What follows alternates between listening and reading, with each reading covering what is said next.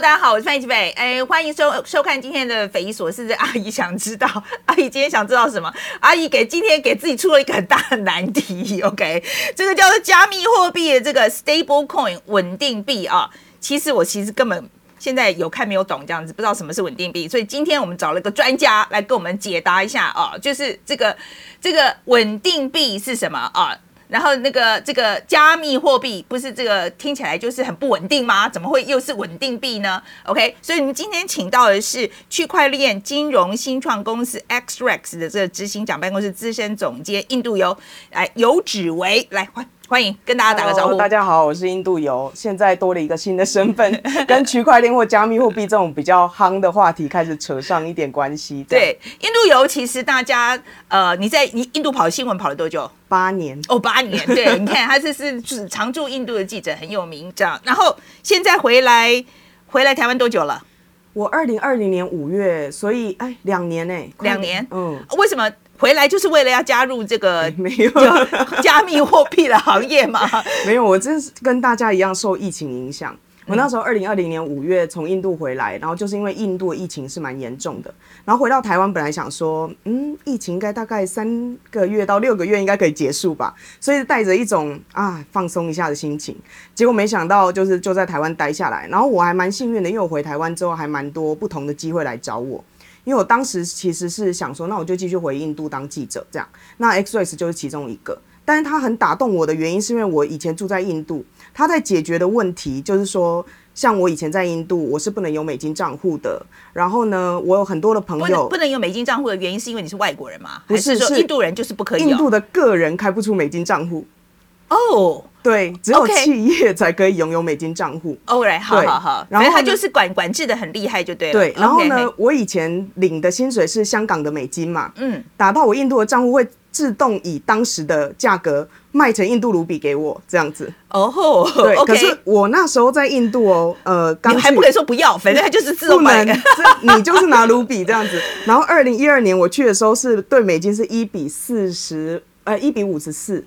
我离开印度，二零二零年八年过去，一比七十八。哦，OK，这贬值的比例是呃，差不多有百分之十哦。超过，完全超过，对，所以你可以想象到，就是我在那边工作的经验，其实是体验到第一个，当地的货币贬值很严重；第二个，我其实没有什么所谓的金融自主权，因为台湾哦，我想要有美金就美金，英镑就英镑，日元就日元。其实，在印度的人是不能有这样子的自由的。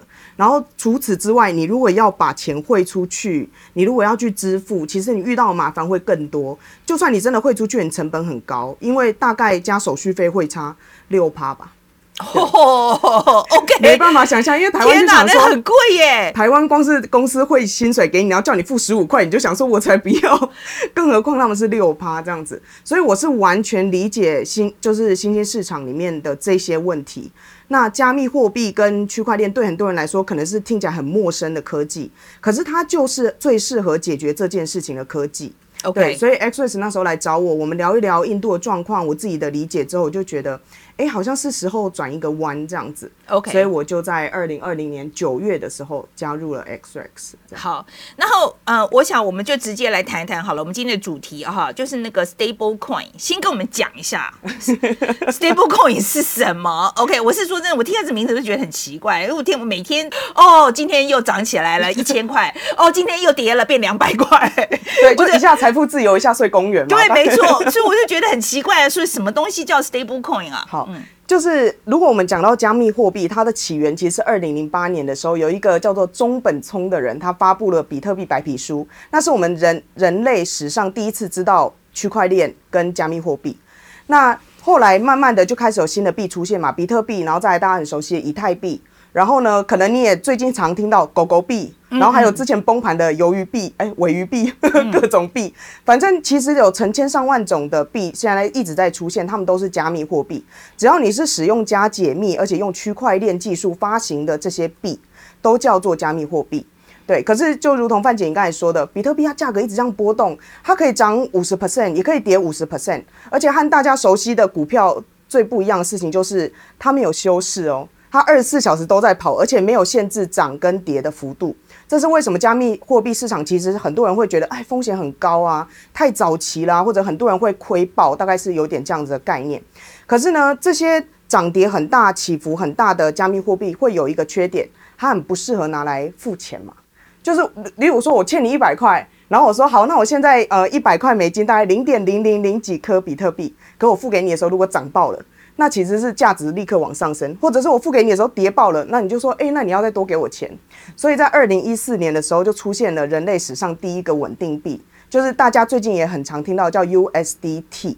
这个 T 就是它是 Tether 发行的，那它是现在全世界最大的呃美金稳定币。那它为什么叫稳定币？因为它稳定跟美金一比一挂钩。哦，OK，就是说它永远都是跟它就一个呃，就是一个稳定币等于。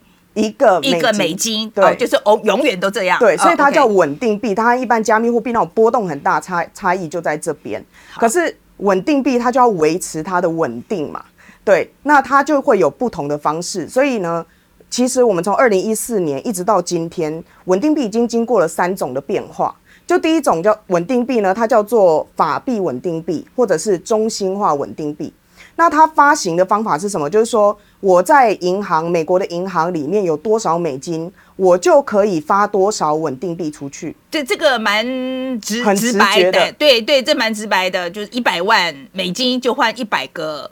呃，这个这个稳定币嘛，哈，这个很直白。它有点像点数啦，就是说，哎，今天我储值悠游卡，我一百块台币，然后就储值一百块的悠游卡点数，有点像这样。嗯，然后那是第一代，然后第二代呢？因为其实，在去中心化或者是加密货币的世界里面，有很多人就会在想说，是不是能够摆脱传统的金融体系，或者是不要把钱放在银行里面这样。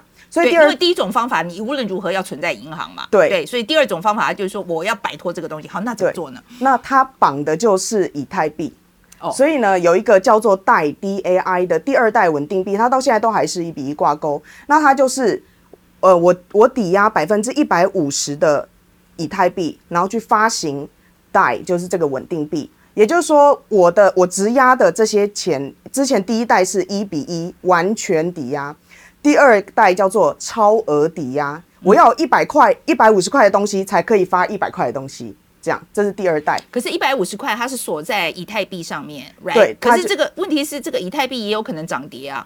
对，所以呢，它就会一直，你就要一直维持它有一百分之一百五十的储备。OK，可是是因为以太币的关系，对，所以它必须要放进去，要给它呃，等于是说多一点保护啦，因为因为以太币会会跑嘛，对，right？所以说。不能够只是像美金这样一块对一块了，所以您就要多多一点保障，这样子才才变成一点五哈。OK，好，来可是这两个稳定币两代都有一个缺点，就是资金资金的效率很差嘛。嗯，就是说第一代就是我钱放在银行里面，现在可能还有压一些短期美债这样。第二个就是百分之一百五十的质押，哎，那我要压很多钱才能够再印出部分的钱这样子，那你就会觉得啊，资金使用很没有效率。所以就出现了第三代稳定币，现在叫做算法稳定币。它单纯是用市场供需下去做的，也就是我们最近常听到那个崩盘的 UST，它就是第三种这一种。对，那可是第三种这种听起来不是跟那跟平平常的那个有什么差别了嘞？对，它就它它没有，它基本上它还有锁美金吗？没有，它叫做没有抵押品。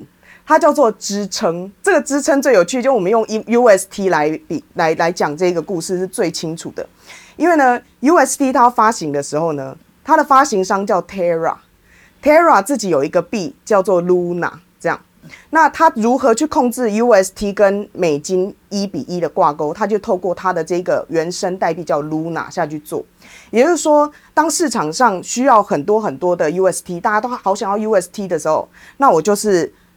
呃，烧毁 Luna 去制造哦，它因为它的等量这样子，所以它不要让市场有太多这个这个它的它的它的货币，就是就是呃供过于求的时候，我就透过 Luna 的烧毁或者是蒸发下去，就是增加或减少 UST 的发行量，所以它是没有抵押品的。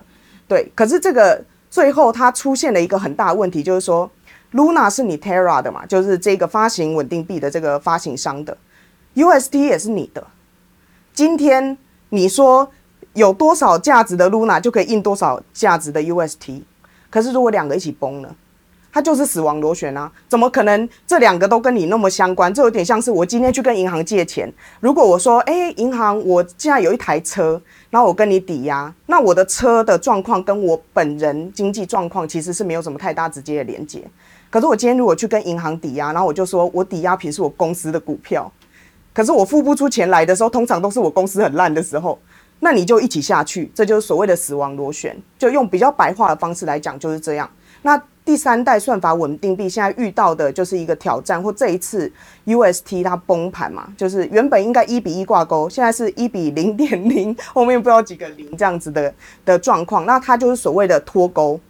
那一脱钩，也就代表说原本是一比一，那价值就直接掉下去。依照它之前的市值，也就是大概市场上有五百亿到六百亿美金是不见的。OK，它就爆掉了，陷入死亡螺旋。这样，我们怎么知道这中间发生什么事情嘞？有些人会说啊，它是庞氏骗局，或者是 UST 这样子崩盘，很像是币圈的雷曼事件。其实，呃，这样子的比喻是呃有一点贴近，但是因为本身哪一个比较贴近？我会觉得。呃，雷曼事件可能有一点像，因为它已经 UST 那时候已经是市值第三大的稳定币，只仅次于我们刚才提到另外两个 USDT 跟 USDC 这样子。所以呢，它的崩盘确实对整个市场的影响是非常大，跟当初雷曼倒掉的时候是一样的。所以币圈的雷曼事件或许有点像。那庞氏骗局这件事情，其实现在在整个加密货币的圈子里面，大家是没有这样认为的。没有这样认为的原因，是因为它直到今天，这个发行商 Terra 都还在想要救这个项目。所以呢，像呃整个币呃整个加密货币圈里面最大的交易所叫做币安 Binance，它的创办人叫做 CZ 赵长呃呃赵长鹏，他就有说 USD 呃 UST 的那个倒呃崩盘。基本上是因为他傻，他蠢，他的系统出了问题，他的设计有问题，但是他不是一开始就想要骗骗大家，然后把整个项目弄倒。所以你要说他直接就是一个庞氏骗局的话，或许不是那么适切。但是它很像什么？它很像是当初网络刚起来的时候，不是有很多的公司都在试网络可以干什么，网络可以做什么？可是呢，两千年就出现了 dot com 的泡沫化。其实。UST 它也是稳定币里面一个重要的实验，他在试，因为没有人知道会这样崩盘。我们自己在业界的人看他这样子一路往下的时候，我们内心是很害怕的。没想到真的死亡螺旋就在我们眼前这样发生。对，所以它比较像是一个勇敢，但是证明了它这样子的设计是失败的一个实验。可能未来在五到十年之后，稳定币发行或者是它的设计更成熟的时候。你会发现有很多发行商都是从他那里学到了这一次的经验，所以他或许是呃加密货币发行的史上其中的一个失败。我们还会看到更多失败哦，你也会看到更多的泡沫，对。但是呃这样子的科技其实对我们来说有一点像是继网络之后会影响人类最大的一个科技。听起来是应该很安全的东西，可是为什么会搞成这个样子呢？其实当一个科技出来的时候，常常都会这样。呃，我们现在是不是还常常有网络诈骗？对呀，是啊，没有错啊。你的 LINE 也常有人叫你去买股票啊，等等。有，好讨厌，而且还会自动把我加入群组，真讨厌。所以一个科技出来的时候，一定会有好人用、坏人用，它一定有善用的地方跟不好用的地方，它就需要人类一起去建构它的规范跟体制。对，那呃，如果你我们要再讲的更细节一点，例如说像我现在工作的 XRX，我们叫做中心化交易所 CFI。那还有一群是比较呃完全去中心化的，叫做 DeFi。那还有更多未来的应用是我们现在不知道的。但是呢，依照我们现在看到，像美国，它也是全世界只要有科技相关，它就是领头羊嘛。那美国其实从去年底十一月、十二月左右就开始针对稳定币跟加密货币要开始立法、设立监管框架等等等等。所以当这些越来越健全的时候，它的状态就会越来越好，就像是 email 刚出来的时候，有好多木马城市啊什么，那有很多人开始创新扫描，所以我们会历经这样子的过程，对。但是当有越来越多好的呃产业健全的产业，然后更健全的监管框架，其实这项科技会带我带给我们很多不同的改变，尤其是在金融这件事情上面，它会例如说网络对我们来说最大的改变，其实是你知识跟资讯获取的来源，对，那。其实加密货币对我们来说就是金融平权。当我以前没办法拿到美金的时候，我现在如果可以的话，我是可以买到数位美金。只是我必须要找到那种平台，是银行愿意跟它对接，像 XRX，我是可以把数位美金直接换成美金，并从我的银行领出来的。可是为什么可以做这件事？听完很像洗钱，对不对？就想说，那我就这样转转转，不就出去了？可是银行为什么愿意跟我们这样的平台对接？一定是因为你反洗钱，一定因为你的实名验证跟银行的体系是接得起来的，所以是为了对接，而不是为了单纯的自己开创一个新的金融世界。所以说，我们今天讲的监管机构，就是像你刚刚讲的那个些机制啦，哈，比如说就反洗钱啦，哈，像是这样的东西，就叫监管机制，对不对？对，OK，好。那在加密货币的这个世界里面，监管监管机制的建立，哈，我感觉上很困难啊。其实很困难，因为呢，你必须要想哦。去中心化这个概念，不就是代表哎，那大家不要管呐，就有点像这样。可是呢，去中心化这个概念还很新，它会有分不同的层次。我刚才说的呃，去中心化分散式账本技术，它是代表说呃这些记账的过程、金流的过程，它去中心化。可是你在营运上面，或者是你在做决定上面，它也是中心化。例如说，XRX 作为一个交易所，我们上面交加呃交易的加密货币全部都是去中心化的。可是我们公司要怎么行销啊？要怎么营运啊？会计啊等等，其实还是一个公司，它是传统的呃中心化的，所以未来去中心化会有很多很多的变化。可是呢，这个监管到底要怎么去确立？现在都还很多讨论，其实还没有一个正确的解答。台湾现在是将反洗钱机制，就是用在传统银行的那些呃规定，套用到加密货币的业者身上。未来或许会有更多针对加密货币的立法。甚至是执照，因为现在其实很多国家也已经有蛮健全的执照，美国啊、日本啊、加拿大、啊、新加坡其实都有了，它已经有潜力可循，所以你会慢慢看到，尤其是今年应该会有更多进展，因为 UST 爆了。OK，为什么爆了以后反而就是大家会因为这个件事爆了以后，觉得哎，我们赶快要进来管？对，因为呢，在它爆的过程，因为刚才有提到嘛，大家都看得到，所以你是眼睁睁看它一直往下掉。可是呢，在这时候没有什么所谓的 SOP 或什么机制，例如说雷曼倒的时候，至少美联储是有一套机制要去救它的。但是稳定币连监管的框架都没有，例如他他的监管单位要算谁？光是这个问题就没办法回答了。对，例如说美国 SEC 吗？还是说是呃美国总统的金融工作小组等等等等？对，但因为它还没有一个很健全的框架，导致例如说没有一个机制，像是当他要一比一挂钩，当他一比九呃，它它一比零点九九的时候该做什么事？当它一比零点七的时候该做什么事？它是有一层一层去防护的。但是因为目前没这个框架还不是很清楚，所以所有人眼睁睁看它这样哇一路掉下去，然后看它手忙脚乱，然后就最后就崩盘了这样。所以这让很多呃的政府，尤其是像美国，这次叶伦针对 UST 也有出来讲话，对，那他们就会在想，在这样的情况之下，无论是机构。还是说一般的个人投资，其实都血本无归啊。对，那他们要怎么样去保护这些使用者的权益？所以他会加快这个进程，不会因为哦 UST 倒了，所以加密货币就算了都不要了。那打 com 倒了，我们到现在都还在用网络。嗯，对对对，所以会经过这个历程，但是全部的人都在学习到底怎么管，管什么？例如说，加密货币是钱吗？加密货币是商品吗？加密货币是证券吗？就是这些都还是待定义的问题。我们现在讲说，我同意了哈，就是它一定要有监管机制，对不对？可是问题是，监管机制跟监管由政府来管这两个概念不大一样哦。所以说，你当你讲在讲说监管机制的事，是表示政府就是要进来管呢？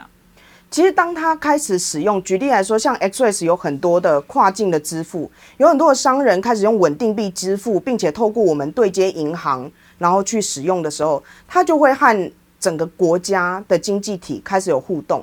所以，你一定必须要有这样子的监管机制，不然它会很难。就是政府一定要进来就对了，对，一定要进来管就对了。对，但是管会有分嘛？管要么我就掐死你，嗯，一把掐死这种例子是谁？以前印度就这样子嘛。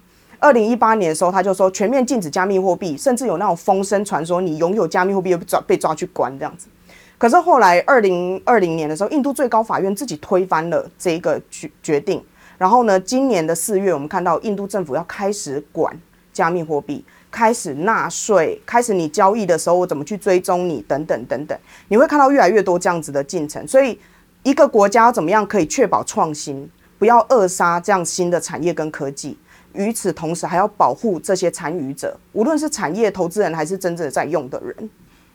嗯，可是我跟你讲哦，这个东西就是一个很困难的事情哈。就是说，因为其实那个 Bitcoin 刚出来的时候，我那时候其实有到伦敦去做这个访问。为什么特别去伦敦？因为那时候其实英国的那个进程比美国快。哦，对，在那个阶段的时候啦啊，就是英国有一段时间是比美国快。那原因是什么呢？就是因为他们解那那个时候他们是 deregulation 的阶段，嗯，所以他们跑得比较快。对，OK，他们跑得比较快，然后美国那个时候就是因为发生了 financial crisis 那个金融危机的事情，所以他突然是啪，因为那一次被骂的很惨嘛，然后的确也是造成很大的问题嘛，然后就他们就是说你们这些这些这个政府怎么管的那么差，right？哈，所以他那个时候纽约证交所他就是收起来这样子，所以很多钱就跑到伦敦去了，对。OK，这背景就这个样子，很简单。那伦敦因为它的那个金融的法规，它比较比较松，OK，他就跑到那边去了。所以那个时候的确很多新创都在那里。可是现在有另外一个问题，你你说大家现在都要看美国打算要怎么管这个东西啊？问题是啊，我我现在问题就是说，美国是一个金融体系非常成熟的国家，嗯，可是问题是现在在加密货币，说实在更需要可能是开发中国家，对，可以这样讲吧？其实对他有刚需的是发展中国家，对，就是就是发展中国家嘛，right？好，我们先讲为什么发展中国家特别有这个刚需，这样子好了。对，它的刚需在于，像是我们说它用在金融上面嘛，金融上面你会需要什么样的服务？例如说汇款啊、收款啊，然后呢，你在海外工作要把钱汇回家，啊，再就是你的财产想要怎么样保保值它嘛？对，那对台湾人来说，台湾其实是一个金融上面。嗯，我们是蛮 privileged 的，有特权的一个国家，因为我们要拿美金也方便，要把钱送出去也方便，要收进来也方便。可是，例如说像我以前待八年的印度，收钱是很难的，送钱更难，然后呢，贬值又这么严重。央行基本上也相对脆弱，甚至是印度人民不太相信当地的银行体系。我在印度的期间就看过三家快要倒、快要倒的银行，我当然不敢把钱放进去。我在印度还存过年利率九趴的定存，台湾人就说当然要存啊，我才不要存，因为你贬值速度是超过那个的，所以他们会有这样的刚需，就是付钱、收钱，然后汇钱回家。然后这些都需要速度，然后又要安全，又可以呃赶快的，就是接触到我想要传送的人，对，所以这些刚需是存在在这里的。嗯，可是呢，我们常常觉得，哦，那就是发展中国家需要，那我们这些例如说相对发达的国家，那干嘛去在意这件事情？其实一个科技出来的时候，每个人都会有不同的用法。除此之外，我们都会和这些国家有互动。例如说台商，你看印度做生意的时候，你会遇到这个问题吗？当然会啊。我也是台湾人，我在印度也是遇到一样的问题，那更不用说非洲，非洲也有这样子同样的问题，所以他会和其他地方连起来。除此之外，当他真的需要这项服务的时候，我们是有优势去服务他的。例如说，他需要美金，台湾美金那么强，然后呢，美国金融体系如此的那个完整，那他就可他可不可以服务印度的人民？是可以的。可是这时候就会产生到另外一个。就是想法，就是说，那如果全全世界的人，例如说，我以前用不到美金，我现在都用数位美金，也就是美金稳定币，那全部的人都进到美国的那个金融体系里面了，那相对来说，货币比较弱势、金融体系比较弱势的国家，其实会很紧张。最近印度就官方就有公开的说这句话，他说，只要印度人民使用越来越多的美金稳定币，其实印度的经济正在美金化。对，这是他们会担心的，也就是它是新形态的一种货币战争。当你的货币越强，经济越强势的国家，你越可以服务这些 underserved 没有被呃服务到的人群。可是那个国家的政府相对来说比较弱势，它也比较紧张，因为当大家都开始选择加密货币或者是数位美金的时候，人们会存着奈及利亚的奈拉吗？人们会存着印度卢比吗？这就是他们会担心的事。OK，你刚刚有讲到，就是说我们大家现在都在看美国怎么样来规范这个 UST 的这个东西，就呃 stable coin 这个东西，OK，它怎么样处理？每个国家的金融体系的进程是不一样的，是，所以我们可以直接拿美国发展出来的这一套监管体系的经验，就直接拿来用吗？完全不能。但是你可以参考它是如何去制定，跟它的逻辑背后是什么的。对，所以现在其实已经有一些国家，像新加坡好了，它其实相对来说在监管还有在发执照上面，已经受到国际很多的认可。它是很有公信力的，所以很多人都参考它。但你不可能复制一个国家的法律直接套用到我自己国家身上。但你有一个逻辑可循。例如说，最近美国它就在提说，稳定币有哪些风险？它有挤兑的风险，它有支付系统上面的风险，还有它的权利不可以过度于集中在某一个厂商上面，以免它会崩溃的时候，整体影响到整个市场。它就是一个原则。但是它定出来原则原来是这些，可能你平常一些比较没有资源或者是呃金融体系没有那么发达国家，没有想到是这样子。然后呢，信或不信的 UST 这一次的崩盘，帮我们演示了整个所有的风险原来长这样，它爆掉的时候是长这样，挤兑的时候是长这样，然后瞬间归零的时候是长这样。对，那大家就会从这个方面去学习，但是肯定的，就像范姐你说的，大家的进程不太一样，所以一定会有一些国家跑得比较前面，有些国家跑得比较后面。那它会出现两个状态，一个是我刚才说的强货币强势或金融强势的国家，它会入侵到这些比较弱的国家，它是新一轮的货币战争。第二个就是说。当一个比较呃成熟的产业环境发生的时候，大部分的资金、人才，还有所有的新的点子，这些能量都会跑到那个国家去，这又导致另外那个比较弱势的国家又没有办法掌握到这一波的浪潮。台湾第一步是不错的，第一步反洗钱是完全正确的方向，只是下一步会是什么，那我们就要观察。但是我觉得台湾其实也有一些人是懂的，例如说以前央行的总裁。他就曾经说过，比特币其实像是贵金属，他的判断是对的，因为现在大家都说它是数位黄金。前一阵子我们有看到央行，台湾的央行里面也有人在说，其实呃，就是稳定币的使用拿来做支付，相对来说它不影响整体的金融秩序。嗯，其实这些都是正确的发言，对，对我们来说其实是好的讯号。我另外一个问题啊，这是这是我突然现在想起来的哈，就是说。呃，台湾发展加密货币的这个科技啊，对于我们的国防安全有没有帮助？对于我们的国防安全来说的话，像台湾这样子的国家，其实最好就是跟全世界都有连接嘛，就全世界都跟我连在一起。台积电就是大家都要跟我连在一起。如果我们金融上大家也都可以跟我连在一起，例如说印度人的钱都是我们在帮他处理，或者是发展中国家的钱都透过我们去做这样子的支付收款。当然，对我们来说是最好的一件事情。大家都跟我有关，大家与我同在，与我共存亡。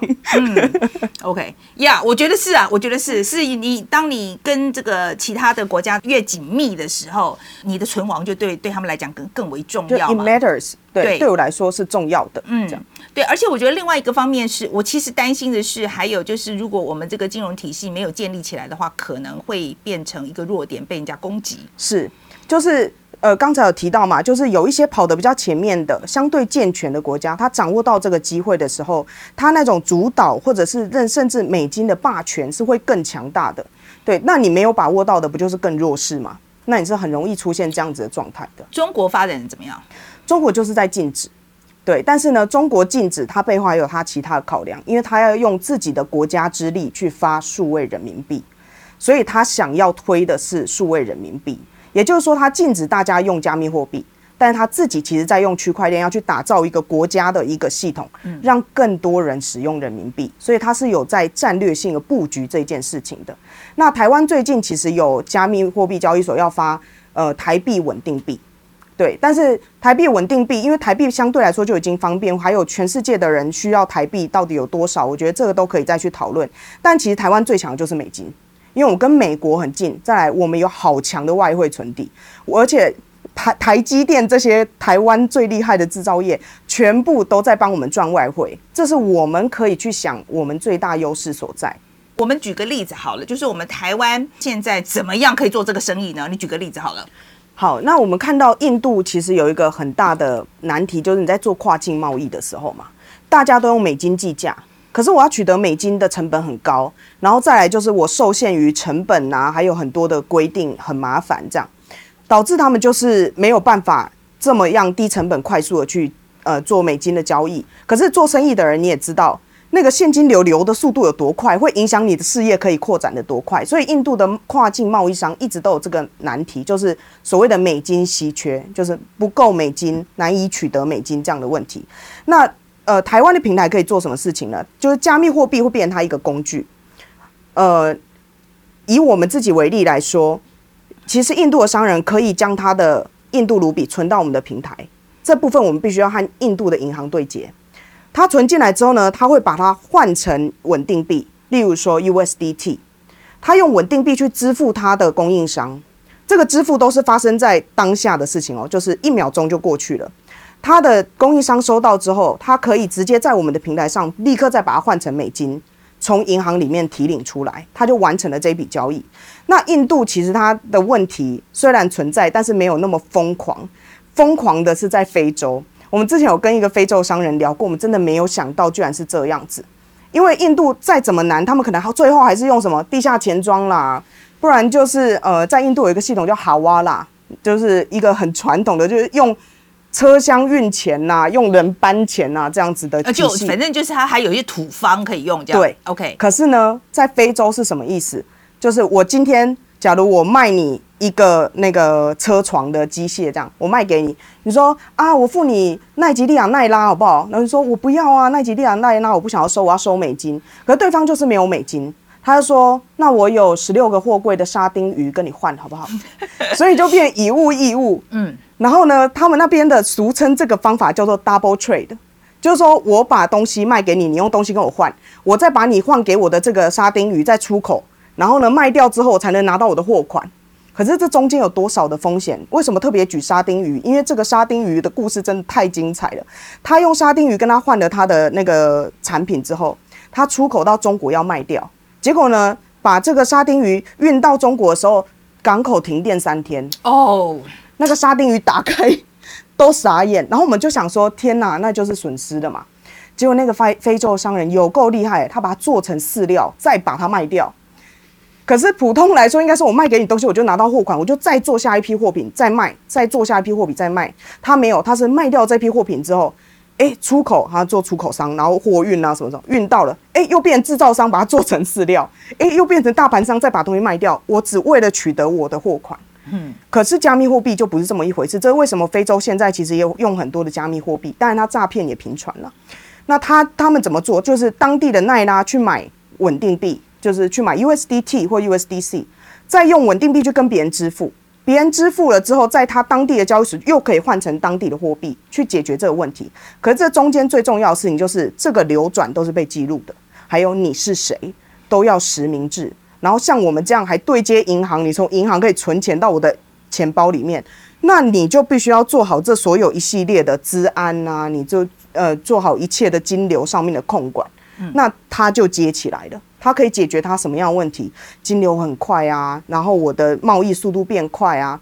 这种贸易速度最明显是什么？就是疫情期间，印度的商人遇到一个好大的麻烦，就是好大家都需要口罩，那我要进口口罩机，结果呢，付我美金。